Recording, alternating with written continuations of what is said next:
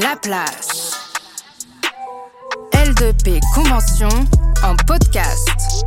Rencontres, conférences et talk. Par La Place.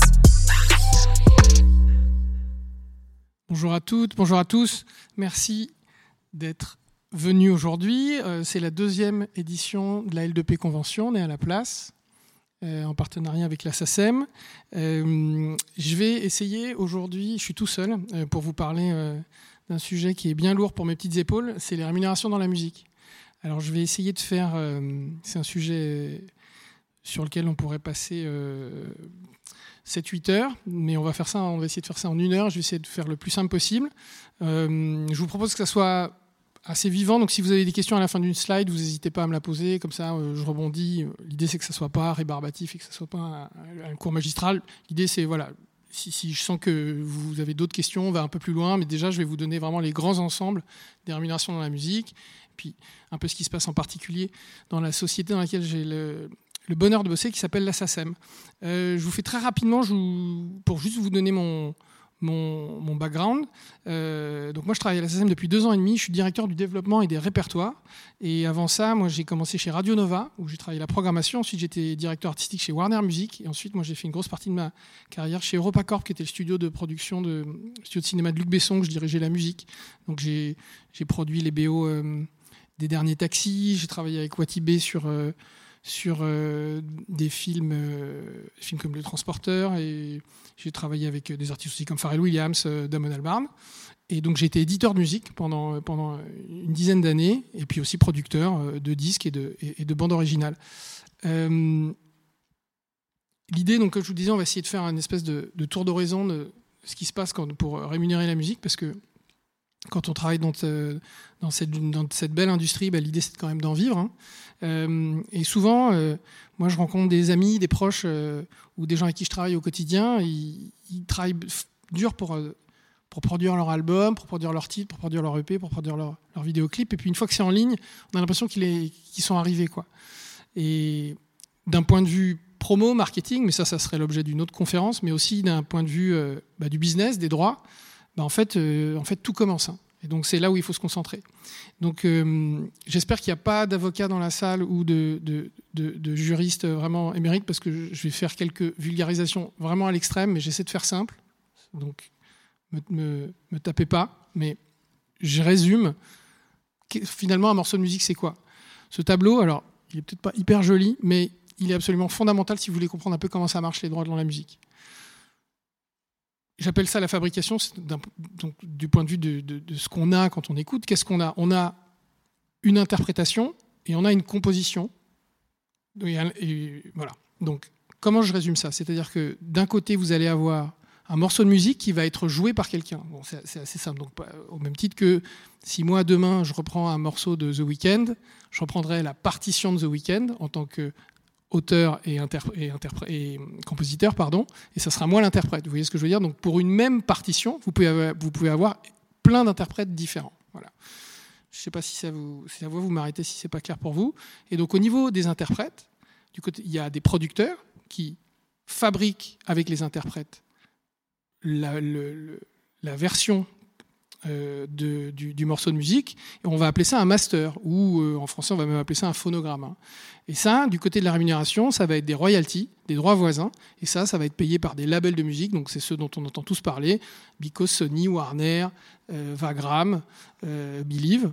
et puis des sociétés de gestion collective, l'ADAMI, la SCPP, la SPPF. Et puis du côté des auteurs, des compositeurs et des éditeurs qui travaillent avec les compositeurs et les auteurs et les autrices, euh, et ben, il y a ce qu'on appelle l'œuvre. Encore une fois, c'est la partition. La partition, c'est pas forcément des notes sur une, sur une clé de sol, c'est pour vous donner intellectuellement ce que ça représente. Et donc ça, c'est les droits d'auteur. Euh, je mets toujours ce petit, ce petit disclaimer en bas, c'est que parce que j'entends trop souvent qu'il y a des morceaux libres de droit, j'ai chopé des morceaux libres de droit sur Internet, etc. C'est important que vous sachiez que ça n'existe pas. Euh, si jamais on vous dit le contraire, euh, vous me présentez cette personne-là et puis on en discute, mais jamais un morceau est libre de droit. On ne peut pas faire ce qu'on veut avec un morceau de musique. Il faut toujours poser la question à l'auteur, à l'autrice, au compositeur, à la compositrice ou à l'interprète. Alors, je, euh, je, vous ai fait un petit schéma aussi assez simple sur ce qui se passe dans la rémunération pour les côtés interprètes. Encore une fois, c'est extrêmement schématisé, mais comme c'est des sujets un peu complexes, je fais simple. Voilà ce qui se passe. Une musique, elle est diffusée. On va prendre l'exemple euh, sur le online. Une musique, elle est, diffusée sur, euh, sur Spotify. Spotify va travailler avec des distributeurs ou des agrégateurs de musique. C'est TuneCore, euh, Believe, euh, Zebralution. J'imagine que c'est des, sociétés qui vous sont euh, familières. Euh, et les producteurs vont négocier euh, avec ces gens-là. Les producteurs, c'est les, les propriétaires des sons. Donc c'est Universal, Sony, Warner. Euh, de manière à avoir des deals en échange de quoi ils vont donner le droit à ces gens-là de diffuser leur musique. Et puis le producteur lui-même, il va travailler avec des interprètes qui va signer. hein. Quand, euh, quand on dit souvent, on entend dire euh, j'ai signé un artiste, bah, c'est souvent un producteur qui signe un interprète et qui va faire un deal également avec lui et qui lui donnera des royalties, un pourcentage du chiffre d'affaires qu'il qui, qu'il gagnera. Et puis en parallèle, les interprètes, ils ont aussi droit à un autre type de rémunération qu'on appelle les droits voisins. Et je ne sais pas si vous avez déjà entendu parler d'organismes comme la Spedidam ou la DAMI, mais c'est avec ces organismes-là qu'en parallèle, il y a une partie de leur droit d'interprète qui sera rémunérée directement par ces sociétés-là. Et à chaque fois, ça vient des diffuseurs. Pourquoi parfois les diffuseurs travaillent directement avec les producteurs de manière très simple C'est que parfois, par exemple, pour les radios, les télés, etc., c'est des deals qui se font parfois avec des intermédiaires, mais plus ou moins en direct. Donc, et il y, a un- il y a une petite euh, comment dire, finesse euh, il y a un- qui est importante à expliquer, c'est les types de contrats. Je ne sais pas si on vous a déjà expliqué les types de contrats dans les labels, mais en gros, du, plus impliquant pour l'artiste au moins impliquant, il y a le contrat de distribution.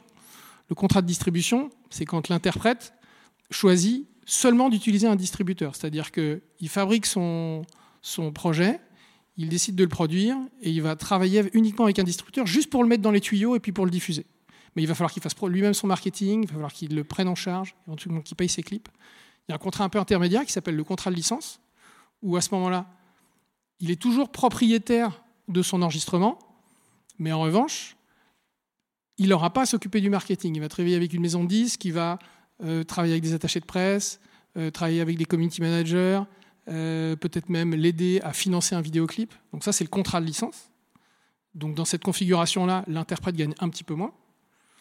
Et, puis il y a ce qu'on appelle le contrat d'artiste, où dans ce cas-là, l'interprète arrive avec une maison de disques et il est entre guillemets pris en charge complètement. Son disque euh, lui est rémunéré, lui est pris en charge complètement, euh, les studios, les locations de studios, les ingé sons, le mix, le marketing, etc. Et donc dans ce cas-là, c'est l'interprète qui sera en- en relation avec le producteur et le producteur s'occupera du distributeur, de l'agrégateur, du diffuseur et peut-être parfois même il gérera aussi les droits voisins pour, euh, pour l'interprète. Il s'occupera, il s'occupera de tout. Donc encore une fois, ça dépend à quel moment vous êtes de votre carrière, à quel, à quel moment et à quel point vous voulez vous impliquer dans la fabrication et dans ce que vous voulez investir dans, dans- le disque que vous faites. Je fais très très simple, s'il y a des questions après, je fais un- une espèce de, de- vue d'ensemble un peu de ce qui se passe. Ça, c'est quand vous êtes interprète. hein. Ça, c'est pas quand vous avez composé le morceau. Qu'est-ce qui se passe quand vous avez écrit des paroles, composé un morceau et que vous travaillez avec un éditeur? Le schéma, il est un peu plus simple. C'est que ce qui ce qui s'est passé, c'est que il y a plein de compositeurs, d'auteurs et d'éditeurs qui se sont mis ensemble euh, et ils se sont dit l'union fait la force. Et quand on va voir Spotify, quand on va voir TF1, quand on va voir Skyrock, quand on va voir euh, Energy, qui vous voulez qui diffuse de la musique, on obtiendra peut-être des meilleurs deals en discutant tous ensemble que individuellement. Si euh, Nino, Jean-Jacques Goldman, David Guetta euh, viennent voir individuellement euh, Énergie pour négocier un deal, ils auront peut-être un, deal moins bon que si, nous, la SACEM, on va voir Énergie et on dit tu sais quoi? Moi je représente Nino, David Guetta, Goldman, Johnny Hallyday, Damso, et je veux euh, te proposer de diffuser mes artistes et mes créateurs sur euh, ta plateforme. À ce moment-là, on a un deal bien meilleur. C'est pour ça qu'il y a une négociation des organismes de gestion collective, c'est nous la SACEM. On va faire des deals auprès des diffuseurs au nom des créateurs qu'on représente et des éditeurs, et on les rémunère en fonction de ça. Donc c'est pour ça qu'on dit qu'être membre d'une société de gestion collective, c'est appliquer vraiment un principe qui est tout bête, c'est que l'union fait la force. Moi, j'aime bien utiliser cette image-là, c'est le principe de la coopérative euh, agricole. Euh, vous vendez des carottes à Leclerc tout seul, bah, vous avez un, pas un deal incroyable. Et puis si tous les vendeurs de carottes du, coin décident de se mettre ensemble pour négocier en un seul nom auprès de Leclerc, auprès, de, auprès des grandes surfaces, bah, il y aura des meilleurs deals. C'est ce qu'on appelle une coopérative. C'est aussi simple que ça. La SACEM, c'est une coopérative de musique qui est détenue par les éditeurs, les auteurs et les compositeurs qui sont dedans. C'est aussi simple que ça. Et il y en a 200 000. Donc, bon, je fais un petit, un, petit point sur l'historique parce que j'aime bien la manière, euh, j'aime bien l'histoire de la création de la SACEM parce que ça, ça illustre bien comment ça fonctionne. Ça a été créé en 1851, donc il y a quand même 171 ans. Donc ça date un peu et ça fonctionne toujours. Et juste pour vous donner l'anecdote, encore une fois pour faire très simple, vous avez deux copains musiciens qui sont euh, à opéra et qui boivent un coup euh, en terrasse. Et pendant qu'ils boivent un coup, ils entendent une musique qui est jouée dans le bar. Et c'est un, un, de leurs morceaux qui est joué. Donc ils font ah bah tiens, il y, a une, fanfare qui joue notre, qui joue notre musique. Euh, donc c'est probablement le patron du bar qui avait mis la musique pour mettre de l'ambiance. Donc au moment de l'addition, ils vont voir le patron, il dit bon bah tu sais quoi, tu as quand même joué notre morceau là avec ta fanfare. Donc euh, bah, tu, vas nous payer, tu vas nous payer les bières, puisque euh, tu nous dois bien ça. Grâce à notre morceau, tu as mis de l'ambiance dans ton bar. Tu nous, on, va, on va faire un, espèce de deal. Le patron refuse. Il y a une embrouille. La police arrive. Procès. Les musiciens gagnent. L'assassin est créé. Sur un principe fondamental, c'est que toute diffusion d'une musique doit impliquer la rémunération de celui ou de celle qui l'a composée ou qui l'a écrite, quoi qu'il arrive. Donc si votre musique un jour elle est diffusée, elle est automatiquement rémunérée proportionnellement à sa diffusion. Si elle est énormément diffusée, elle est beaucoup rémunérée. Si elle n'est pas beaucoup euh, diffusée, elle n'est pas beaucoup rémunérée. Donc, moi j'aime bien, j'aime bien ce, principe-là, cette espèce de triade, pour que des droits d'auteur soient répartis. Il y a trois conditions hyper simples il faut que la musique elle soit exploitée, hein, ça paraît simple, donc c'est pour ça qu'on dit une exploitation de l'œuvre. Il faut qu'on puisse avoir collecté de l'argent en amont, c'est-à-dire que quand on est allé, faut qu'on puisse aller voir Spotify en amont ou Énergie ou TF1 en disant bon ben voilà, combien tu me donnes pour, autoriser, pour que je t'autorise à diffuser la musique euh, de mes, auteurs, de mes compositeurs et de mes éditeurs. Et puis, il faut qu'il y ait une documentation un jour. Qu'est-ce que c'est la documentation un jour?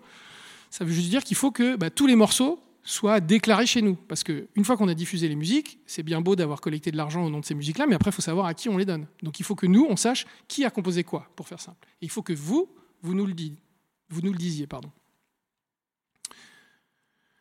Donc l'émission de la SACEM, on en a parlé, hein, c'est collecter l'argent en votre nom, et répartir les droits d'auteur en votre nom, en France et à l'international, hein, parce que c'est pas que la France.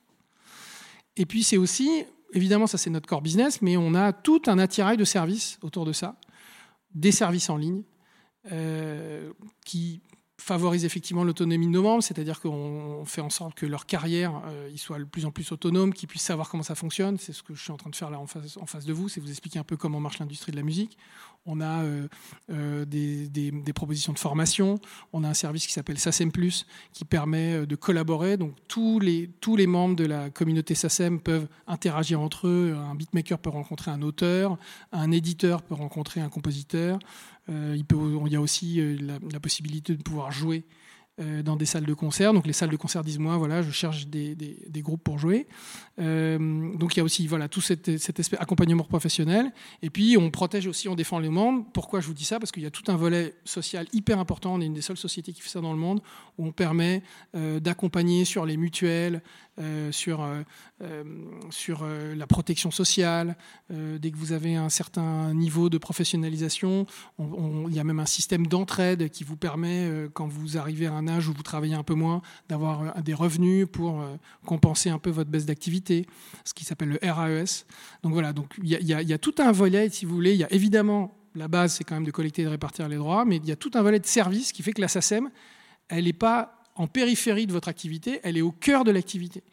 la plupart des musiciens que je rencontre, le premier truc qu'ils font quand ils rentrent dans la vie professionnelle, c'est qu'ils adhèrent à la SACEM. Parce que truc hyper important, la SACEM, c'est pas un organisme public, hein. c'est un truc complètement privé. Il n'y a pas un, centime d'argent public dans la SACEM. La SACEM, comme je vous disais, c'est une coopérative, donc c'est des musiciens, des auteurs, des compositeurs, des éditeurs qui sont mis ensemble en disant on va mandater des gens pour aller négocier les droits à notre place. Il n'y a absolument rien de public là-dedans, c'est 100% privé. Donc je vous donne quelques chiffres parce que c'est intéressant d'avoir euh, un peu la notion de comment c'est. Donc il y a presque 200 000 membres aujourd'hui. Euh, il n'y a pas besoin d'être français euh, pour être membre de la SACEM. On a 174 nationalités, beaucoup de Brésiliens notamment. On, voilà, on est partout. On, est autour de 15-20 000 nouveaux membres par an. Et donc, dans la population, on a 7000 éditeurs, c'est un peu plus 7000 euh, éditeurs là-dedans, et euh, on représente à peu près 150 millions d'œuvres. Et donc, tous les ans, il y a 2,7 millions d'œuvres qui sont déposées à la SACEM. Donc, une œuvre, c'est un morceau de musique. On est super représenté dans le monde, mais aussi en France. Donc, à chaque fois qu'une musique est diffusée, bah, chez un coiffeur dans le sud-ouest, euh, dans une boîte de nuit euh, euh, en Bretagne, eh ben, on a des antennes qui font en sorte de collecter l'argent et, et de, euh, et de rémunérer les musiques qui sont jouées. Il faut savoir que globalement, la SACEM, c'est une des plus grosses sociétés de droits d'auteur au monde, c'est plus d'un milliard de droits collectés par an. Et, euh, les musiques qui sont jouées en France, qu'on appelle la sonorisation, donc ça veut dire euh, dans un fond sonore, dans un restaurant, dans un bar, dans une boîte de nuit, chez un coiffeur, comme je vous disais, ça, ça représente euh, autour de 250-300 millions d'euros. Donc c'est des, sommes qui sont extrêmement importantes. Euh, donc c'est une source de revenus qui n'est pas du tout négligeable. Euh, donc voilà, effectivement, cette slide, elle, vous, elle vous, comment elle vous montre toutes les sortes de diffusion qu'il y a. Donc il y a les médias audiovisuels, la radio, le télé, le ciné, mais effectivement Internet, les spectacles, les boîtes de nuit, euh, les lieux publics sonorisés, c'est dont, ce dont je vous parlais, les coiffeurs. euh, je sais pas ce que j'ai avec les coiffeurs, mais bon, voilà, en gros, euh, plein, de lieux publics sonorisés. Quoi. Et évidemment, les exploitations, les exploitations à l'étranger. Parce que, en fait, nous, la SACEM, on s'occupe de collecter en France, mais on a plein de ce qu'on appelle de sociétés sœurs dans le monde entier avec qui on travaille. Et donc, par exemple, quand, euh, euh, SCH euh, est joué euh, euh, sur une radio euh, à New York, euh, eh ben, nos collègues américains, tous les mois, euh, ils font un espèce de- d'état des lieux en disant bah, Moi, tiens, j'ai joué, euh, j'ai joué des, créateurs euh, qui sont chez toi, je t'envoie les droits correspondants. Et à contrario, si The Weeknd est joué sur Skyrock en France, eh ben, on va envoyer à la société canadienne les sous qui vont avec, qui correspondent. Donc voilà. Donc on a 167 accords signés, donc 167 sociétés étrangères. Donc, donc encore une fois, quand tu es membre de la SACEM, ta la représentation de tes droits, elle est dans le monde entier. Après, il y, a le, sujet du online, j'y reviendrai un peu après, parce que notamment dans le rap, c'est euh, une source de revenus euh, qui est euh, prépondérante. Et donc ça, c'est une manière de calculer qui est un petit peu différente. Je vais y revenir là dans deux slides. Parce qu'il faut savoir évidemment que bon, bah, depuis quelques années, il y a une petite révolution sur la diff de la musique, et c'est le stream. Et ça change pas mal de choses. Donc les actes de streaming, effectivement, ils ont complètement explosé depuis pas mal de temps. Et nous, à la SACEM, on a toujours essayé, encore une fois, que je vous, l'ai dit, dès qu'il y a une diffusion de vos musiques, il y a de la rémunération, n'importe où. Ça veut donc dire aussi en ligne, sur YouTube, sur TikTok, sur Snap, sur Facebook. Et donc, nous, on a toujours travaillé à ce que dès qu'il y ait des nouveaux modes de diffusion de la musique, on, signe des deals avec ces sociétés. On tape à la porte, gentiment. Parfois, ils nous ouvrent, parfois, il faut mettre un peu le pied dans la porte. Et on leur dit voilà, apparemment, tu commences à diffuser de la musique, qu'est-ce que tu me proposes? Parce que moi, je représente 200 000 euh, créateurs euh, et éditeurs, donc qu'est-ce qu'on fait pour se mettre d'accord? Et, là, on, fait des deals. Et effectivement, on est assez content parce que dès 2011, les premières euh, diffusions sur YouTube étaient rémunérées, puis là, on a fait les premiers deals avec Snapchat, TikTok, Facebook, ça fait déjà quelques années. Et donc, pour vous donner une idée, effectivement, rien qu'en 2019, on avait euh, 68 000 milliards d'actes de streaming gérés. Donc, si vous voulez, euh, c'est quand même euh, des données qui sont assez compliquées à gérer. C'est pour ça que j'en reviens à, cette slide-là. C'est que donc aujourd'hui, là, en 2021, on est à 28 000 milliards de, streams gérés chaque année. Euh, oui, non, 140, 148, 28 000, c'était en 2020, pardon. Et, et- si vous voulez, chaque année, on doit s'équiper un peu plus pour se mettre un peu à la page par rapport à ce genre d'exploitation, ce qui est toujours un peu une course contre la montre, euh, évidemment, parce que c'est une chose, encore une fois, d'aller voir YouTube et lui dire il faut que tu me files des sous, mais après, il faut aller répartir euh, de manière précise les droits en fonction de tel stream, etc. Donc ça, ça demande une techno assez forte. Et donc c'est pour ça que là, je, voulais vous, parler d'un système dont on entend souvent parler qui s'appelle le market centric. Vous avez déjà entendu parler un peu du market centric de user centric Quelqu'un a déjà entendu parler un peu de ça?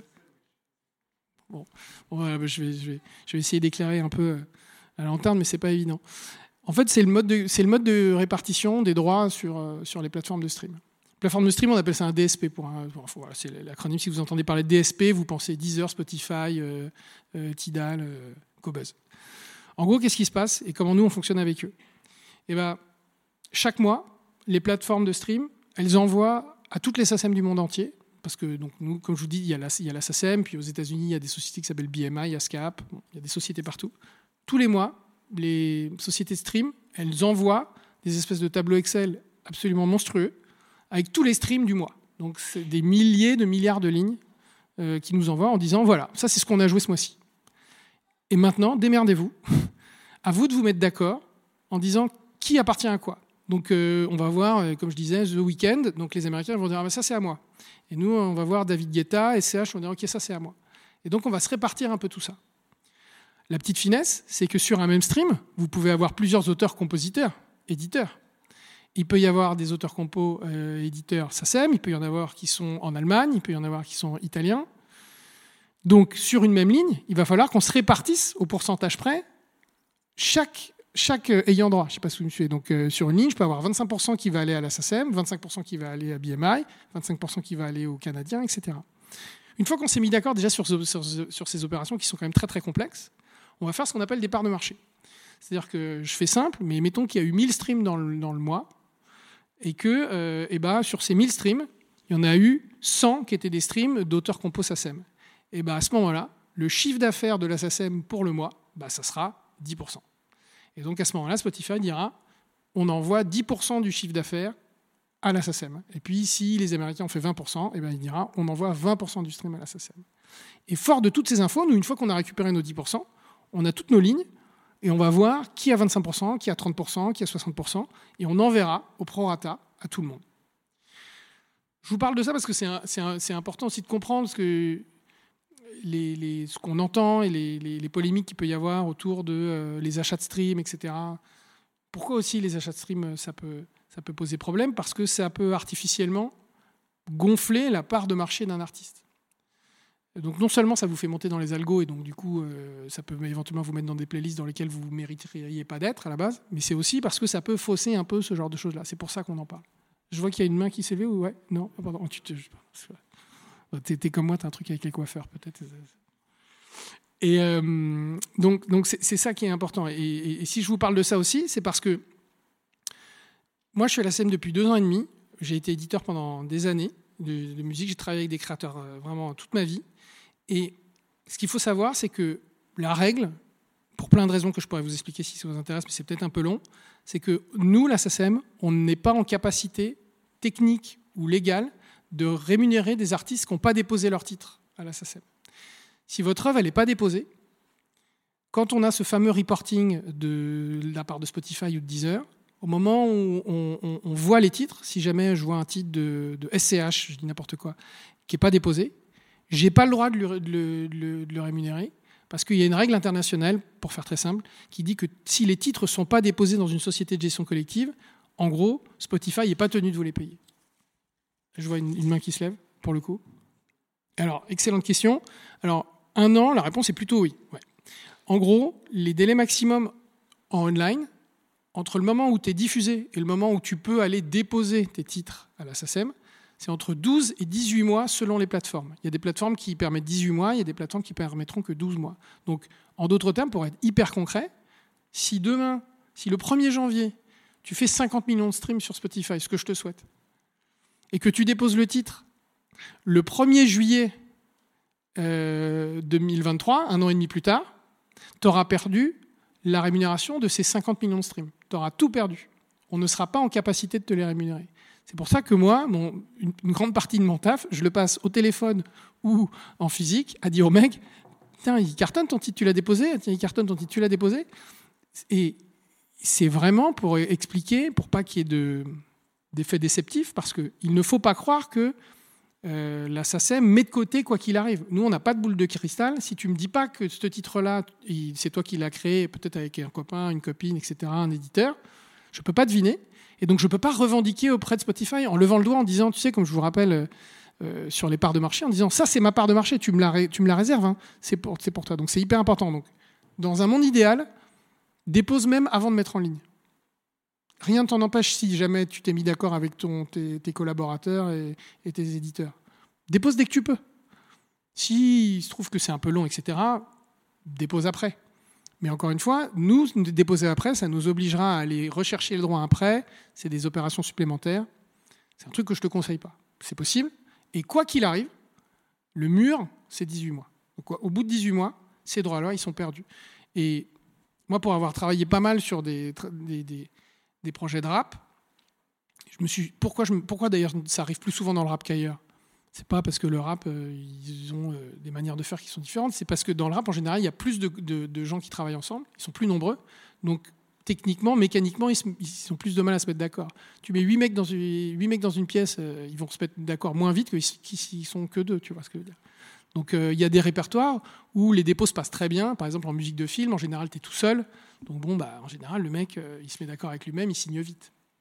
Mais en rap, souvent, on galère parce que euh, on, court après des auteurs, des compositeurs des éditeurs qui n'arrivent pas à se mettre d'accord. Alors souvent les éditeurs, eux, font plutôt, euh, comment plutôt le rôle de juge de paix, tu vois, ils essaient de, mettre un peu tout le monde d'accord, mais bon, parfois, euh, voilà, il, en suffit d'un pour un peu embêter, embêter tout, tout, tout, toute la chaîne.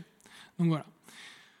Donc très concrètement, comment ça se passe Tes compositrices, tu veux toucher tes droits, et ben euh, depuis maintenant quelques mois, même depuis, depuis plusieurs mois, tu, peux, tu pouvais toujours adhérer depuis toujours, mais maintenant tu peux le faire en ligne.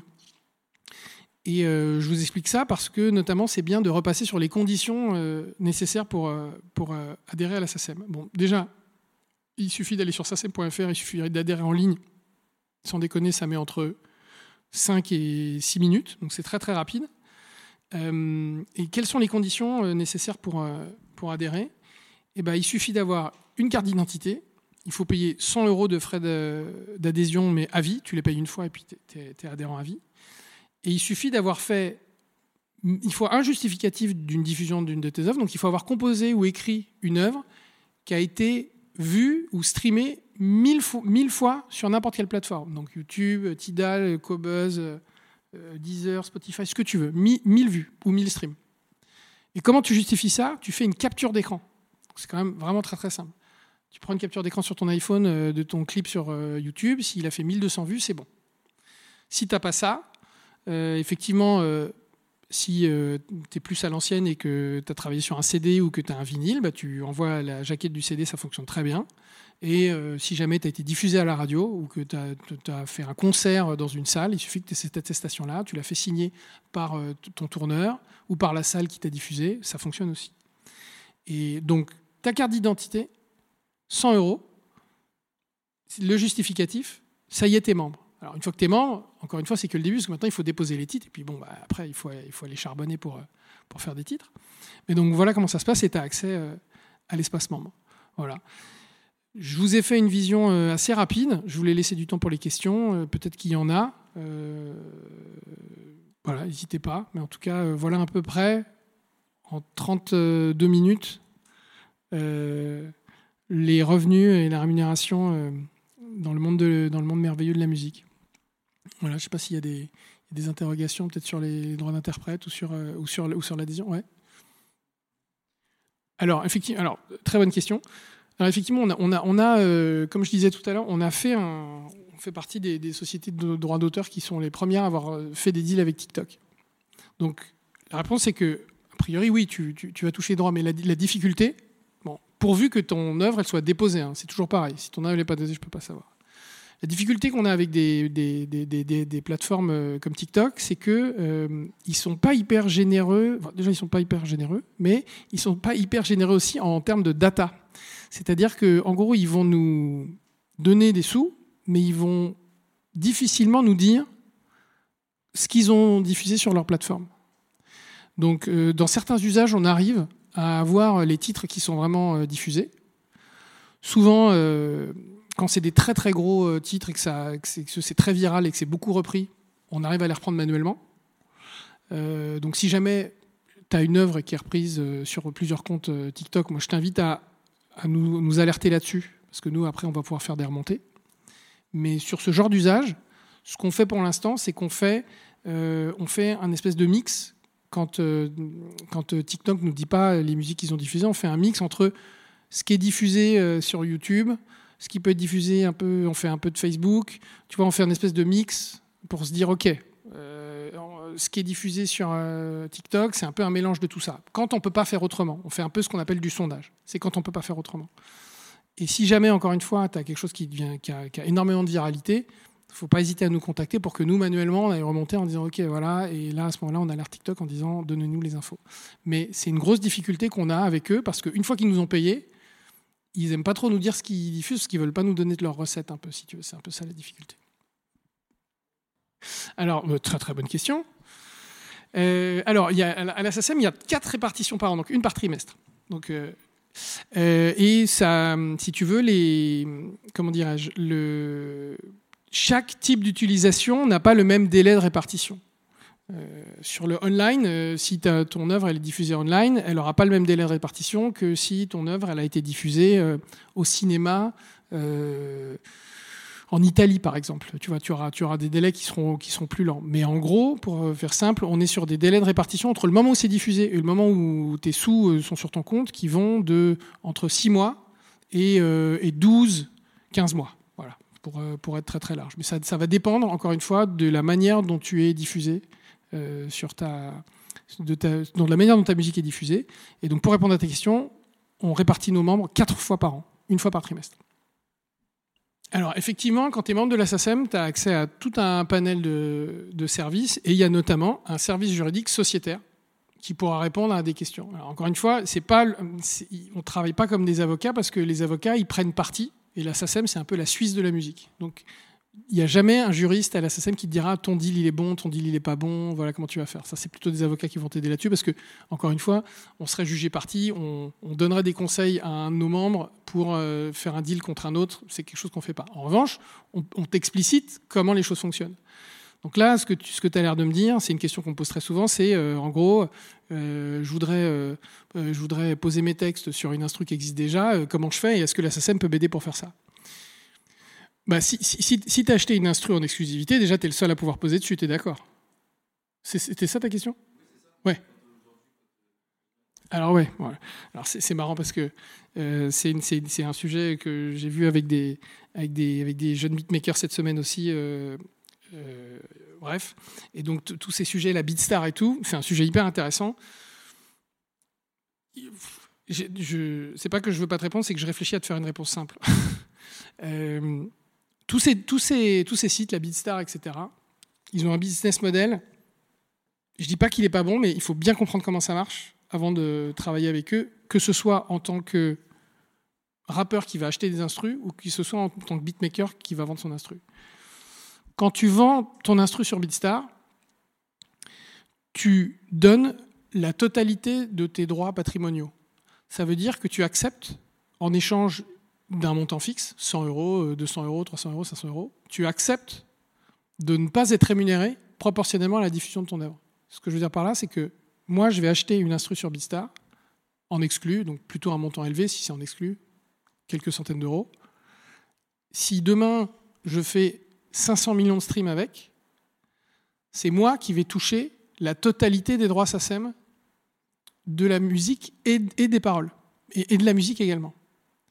Donc, quand tu passes par des, quand tu passes par des plateformes comme Beatstar, je, le sais parce qu'il y a, y a quelques semaines, avec euh, le département juridique de la on s'est cogné les 47 pages des conditions générales de Beatstar en anglais. Donc, je, peux te dire que je- je- je- je- j'en ai, ai passé du temps. Tu cèdes absolument tous tes droits. Donc, ça peut être un deal, tu, mais il faut en être conscient. Et souvent, moi, j'ai rencontré des, des, des, des- beatmakers qui, qui avaient plus que leurs yeux pour pleurer parce qu'ils se rendaient compte en fait qu'ils avaient tout cédé. Donc, nous, à la SACEM, on va t'expliquer ce que ça signifie. On va pas te dire de ne pas le faire. Mais en revanche, on va te dire attention, en tant que beatmaker, tu vends ton instru, tu risques de. Enfin, c'est pas que tu risques, tu donneras tous tes droits. Et en tant que toi, acheteur, il faut aussi faire gaffe. Parce que tu sais, en général, quand tu achètes une instru sur Beatstar, tu as des paliers. Ou alors, c'est uniquement pour euh, certains types de territoires ou certains types de, de diffusion, tu vois, c'est genre jusqu'à 500 000 streams, jusqu'à 1 million de streams, etc.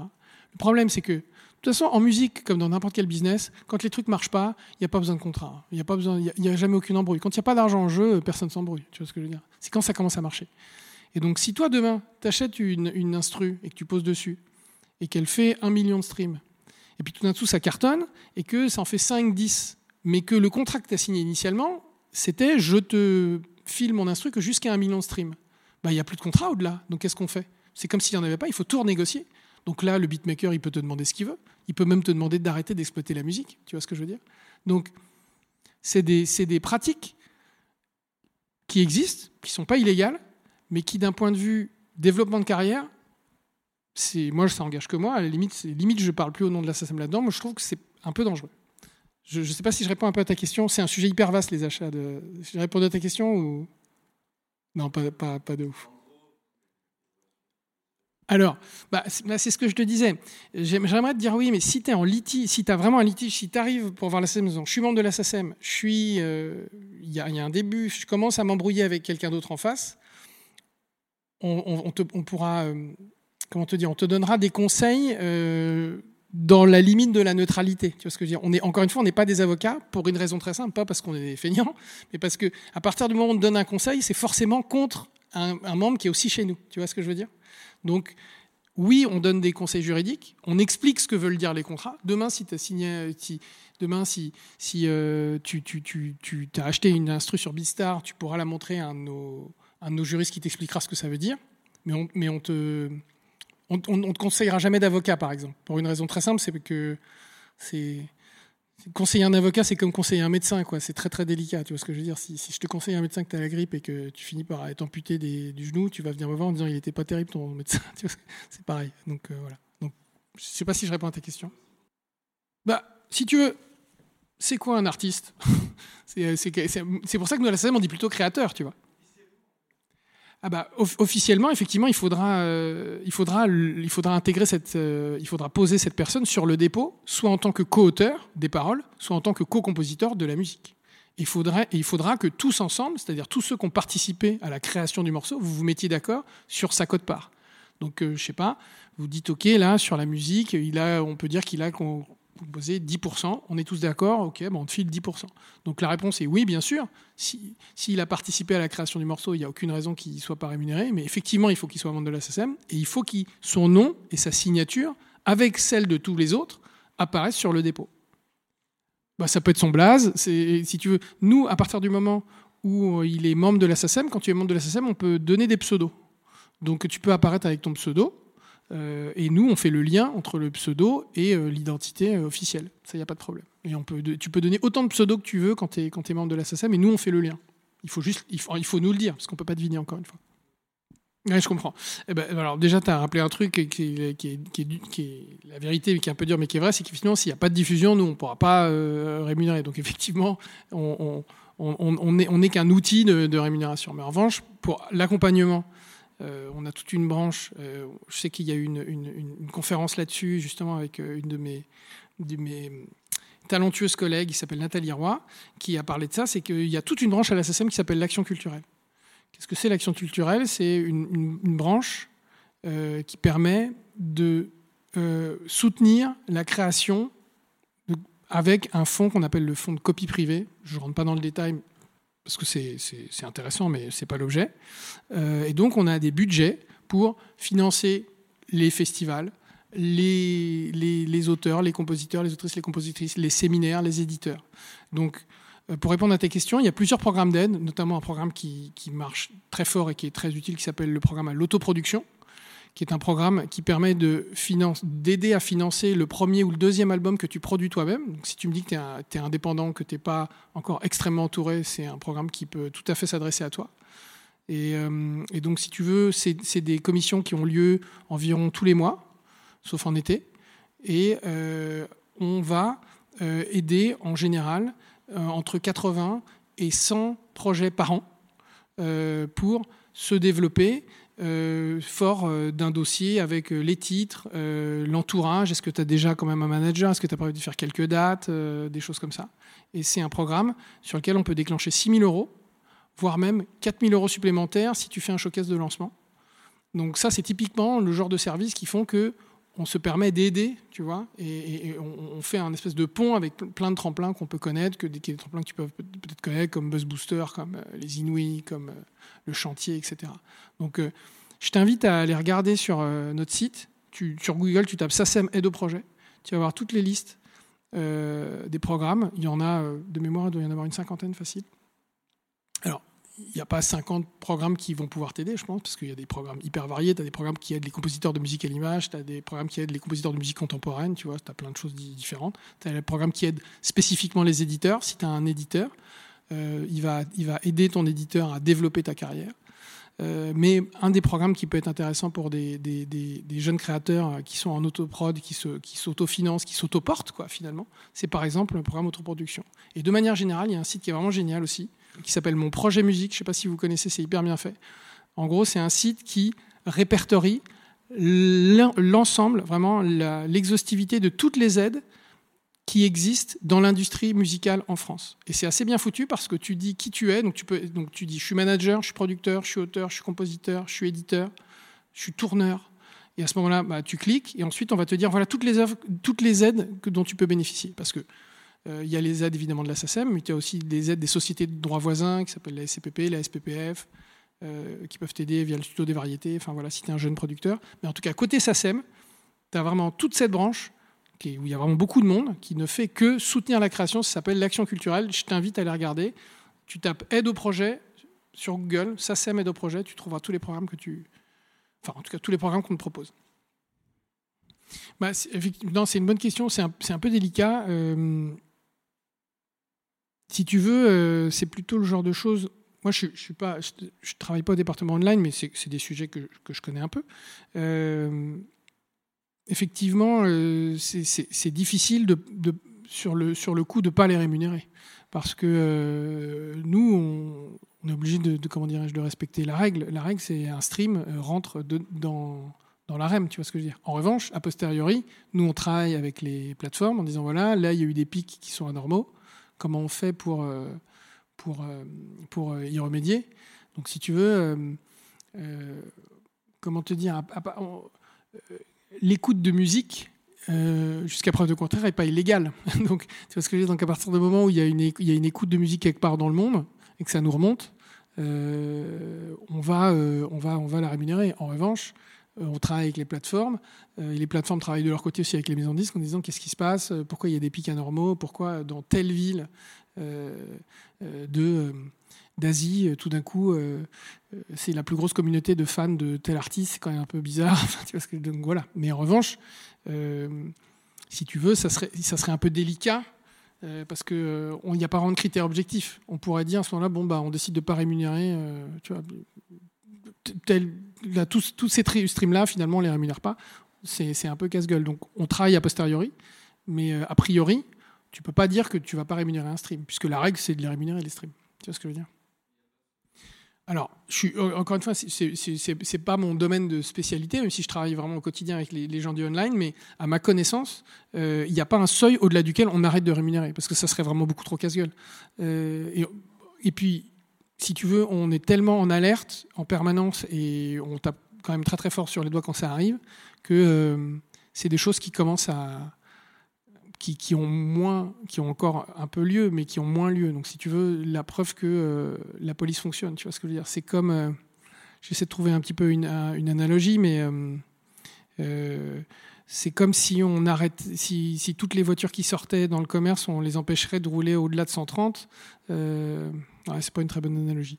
Bon, mais non, mais j'ai pas de bonne, j'ai, pas de bons exemples. Mais tu, marques un point, mais c'est tellement délicat, c'est du subjectif que on, pourrait pas a priori. Tu vois ce que je crois que j'ai vu une main levée derrière. Non, ouais, pardon. Alors c'est vrai que c'est une très. Merci de me poser cette question-là.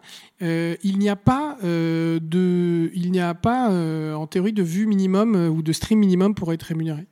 en revanche, c'est qu'effectivement un stream représentera trop peu pour que tu vois ça arriver sur ton compte en banque, mais il n'y a pas. Nous, on traite dès le, dès le stream numéro 1. Tu vois ce que je veux dire En revanche, c'est vrai que pour être membre de la SACEM, on part du principe qu'effectivement, il faut au moins que tu aies eu une œuvre qui ait fait 1000 vues, parce qu'il faut que tu aies fait un minimum, euh, tu vois, tu sois un minimum professionnalisé. Mais d'un point de vue, il n'y a pas de seuil en dessous duquel tu n'es pas rémunéré sur une œuvre. Comment on fonctionne avec les... Ah oui, tu veux dire Believe, euh, etc. Ben, si tu veux, on, a une très bonne relation avec eux, mais il faut que tu comprennes que des gens comme Believe, TuneCore, Zebralution, euh, Idol, euh, eux, c'est des gens qui travaillent avec les producteurs et les interprètes. Je ne sais pas si tu te souviens de ma première slide. C'est des gens qui vont travailler avec des maisons de disques, euh, avec des producteurs. donc évidemment, on se connaît, ils sont dans notre écosystème, mais pour autant, c'est pas avec eux qu'on est en business, puisque pour que tu comprennes, des, des Believe, des TuneCore, eux, ils vont aller chercher la part des interprètes et des producteurs auprès de Spotify. Et nous, on va aller chercher la part des auteurs, des compositeurs et des éditeurs auprès de Spotify, côté auteur-compositeur interprète. Euh, côté compositeur, auteur, compositeur, éditeur. Je sais pas si tu me suis. Toi, il y a deux, y a deux tuyaux. Tu as le tuyau interprète, ça c'est géré par TuneCore, par Believe, par Universal, par euh, Sony Music, par Warner. Et puis de l'autre côté, tu vas avoir le deal sur les auteurs, compositeurs, éditeurs. Et là, c'est l'assassin qui va s'en occuper, c'est les sociétés de gestion collective. Donc, si tu veux, en fait, je dirais qu'on est, on est collègues, quoi, avec eux, si tu veux. Donc, évidemment, euh, eux, ils représentent les interprètes qui jouent euh, les œuvres de nos compos. C'est ça un peu la finesse. Et notamment dans le rap, un peu, ça peut être un, tu peux avoir les deux. C'est-à-dire que, évidemment, dans le rap, en général, tous les mecs qui, qui posent des textes, c'est eux qui les ont écrits. En général, c'est très très rare qu'un mec euh, dit des paroles qu'il n'a pas écrites. Donc, donc ça veut dire qu'à la fois, euh, le rappeur il va être rémunéré par Believe en tant qu'interprète et par la en tant qu'auteur. Il va avoir deux lignes de revenus sur son compte en banque. Tu vois ce que je veux dire? Effectivement, tu as, tout compris. La SACEM n'est pas un distributeur de, musique. C'est plutôt justement des Believe et une corps qui font ce boulot-là avec les interprètes. Nous, on représente des auteurs et des compos. nous, on a des membres chez nous qui n'ont jamais posé un son de leur vie. Ils ont fait que écrire. Tu vois ce que je veux dire? Il y a On a des, auteurs et des compos et des éditeurs. Donc, nous, comme tu l'as très bien dit, on va s'occuper de la rémunération de ces gens-là. Qui, il se trouve que parfois, ces gens-là sont aussi des interprètes, tu vois, des chanteurs, des rappeurs, etc. Et donc, effectivement, il y aura deux forme de comptabilité. Tu auras une comptabilité côté interprète, une comptabilité côté auteur. C'est la, diapo que j'avais mis en disant un morceau de musique, c'est des interprètes et des producteurs, d'une part, et des auteurs compos et des éditeurs de l'autre. Tu vois ce que je veux dire? Quand tu as compris ce, distinguo sur la musique, tu as compris déjà une grosse partie de comment fonctionne euh, la rémunération dans la, dans la musique. C'est vraiment ça, c'est le truc le plus important à comprendre, c'est la base de tout. Voilà. Auteur, compo, éditeur d'un côté, interprète, producteur de l'autre. Ouais, alors, la, rétroactivité euh, en, online, elle est particulièrement courte pour euh, plein de raisons, donc c'est plutôt 12-18 mois. Et la rétroactivité, effectivement, par exemple en télé ou en radio, c'est ça va de 3 ans, voire même jusqu'à 5 ans. Donc là, on n'a plus beaucoup de temps, mais puis je vais vous ennuyer, mais je pourrais vous expliquer. En fait, c'est parce que la collecte se fait quoi qu'il arrive. Mais en gros, si jamais ton titre est passé en radio, là, tu vas avoir jusqu'à trois ans, voire même dans certains cas cinq ans, pour nous le déposer à la SACEM et pour qu'on puisse te rémunérer. Encore une fois, ces trucs-là, c'est des filets, hein. donc c'est des, plans de secours. Mais si tu peux faire en sorte de les déposer dès le départ, ça facilitera ta vie, tu seras payé plus vite, et nous, on travaillera plus efficacement pour toi. Tu vois ce que je veux dire? Donc, on peut le faire, mais euh, tu vois, c'est pas parce que euh, les urgences existent qu'il faut toujours travailler avec les urgences. Mais en tout cas, en radio, en télé, en concert, euh, tu, vas avoir jusqu'à 3, tu vas avoir de 3 à 5 ans pour aller récupérer tes droits si jamais ton titre n'est pas déposé. Sur le online, c'est plutôt entre 12 et 18. Mais comme effectivement, bon, là, en plus on est à la place, on est plutôt sur des, les répertoires rap, c'est pour ça que j'insiste toujours en disant les gars, parce que ça va très vite. 12-18 hein. mois, ça passe très très vite. Moi, tous les jours, j'ai dans mon bureau des artistes qui, me disent bah voilà, euh, j'ai, j'ai pas pu déposer et je suis obligé de leur dire bah, je vais pas pouvoir te rémunérer euh, sur telle et telle période. Et c'est pas drôle. Donc euh, tout ça parce qu'en fait, il aurait fallu se mettre d'accord ou déposer. Donc vraiment, déposez dès que vous pouvez. Quoi. Voilà. Je crois qu'on me fait signe que c'est terminé, mais c'est passé très vite. En tout cas pour moi, j'espère pour vous aussi. Merci à tous, merci à toutes, et puis à très bientôt. La place. L2 L2P Convention en podcast. Rencontres, conférences et talk. Par la place